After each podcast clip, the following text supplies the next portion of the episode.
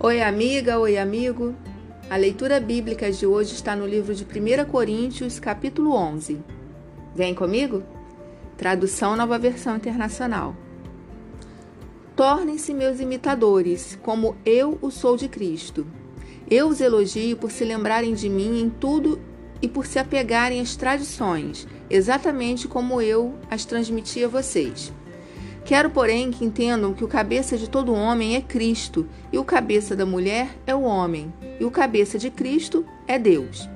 Todo homem que ora ou profetiza com a cabeça coberta desonra a sua cabeça, e toda mulher que ora ou profetiza com a cabeça descoberta desonra a sua cabeça, pois é como se a tivesse rapada. Se a mulher não cobre a cabeça, deve também cortar o cabelo. Se, porém, é vergonhoso para a mulher ter o cabelo cortado ou rapado, ela deve cobrir a cabeça. O homem não deve cobrir a cabeça, visto que ele é imagem e glória de Deus, mas a mulher é glória do homem, pois o homem não se originou da mulher, mas a mulher do homem. Além disso, o homem não foi criado por causa da mulher, mas a mulher por causa do homem. Por essa razão e por causa dos anjos, a mulher deve ter sobre a cabeça um sinal de autoridade.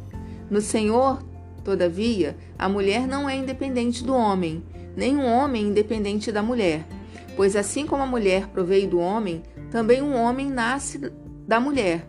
Mas tudo provém de Deus. Julguem entre vocês mesmos. É apropriado a mulher orar a Deus com a cabeça descoberta? A própria natureza das coisas não lhes ensina que é uma desonra para o homem ter cabelo comprido e que o cabelo comprido é uma honra para a mulher? Pois o cabelo comprido foi-lhe dado como manto. Mas se alguém quiser fazer polêmica a esse respeito, nós não temos esse costume, nem as igrejas de Deus. Entretanto, nisto que lhes vou dizer, não os elogio, pois as reuniões de vocês mais fazem mal do que bem. Em primeiro lugar, ouço que, quando vocês se reúnem como igreja, há divisões entre vocês, e até certo ponto eu creio. Pois é necessário que haja divergências entre vocês, para que sejam conhecidos quais dentre vocês são aprovados.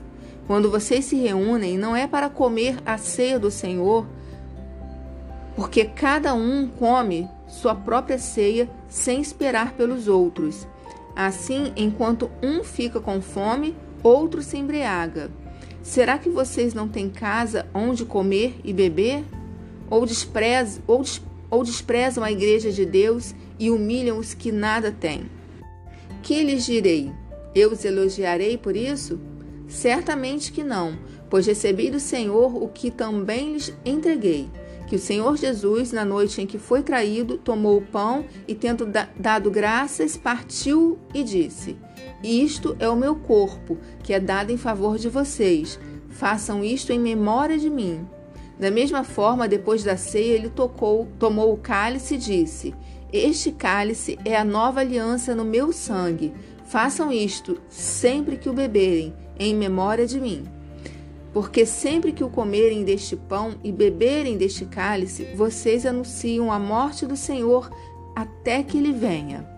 Portanto, todo aquele que comer o pão ou beber o cálice do Senhor indignamente será culpado de pecar contra o corpo e o sangue do Senhor.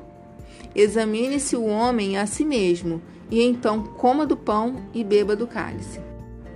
Pois quem come e bebe sem discernir o corpo do Senhor, come e bebe para sua própria condenação. Por isso, há entre vocês muitos fracos e doentes, e vários já dormiram.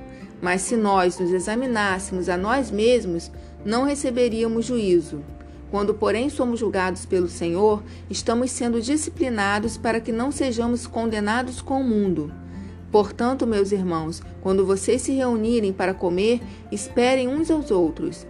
Se alguém estiver com fome, coma em casa, para que quando vocês se reunirem, isso não resulte em condenação. Quanto ao mais, quando eu for, lhes darei instruções.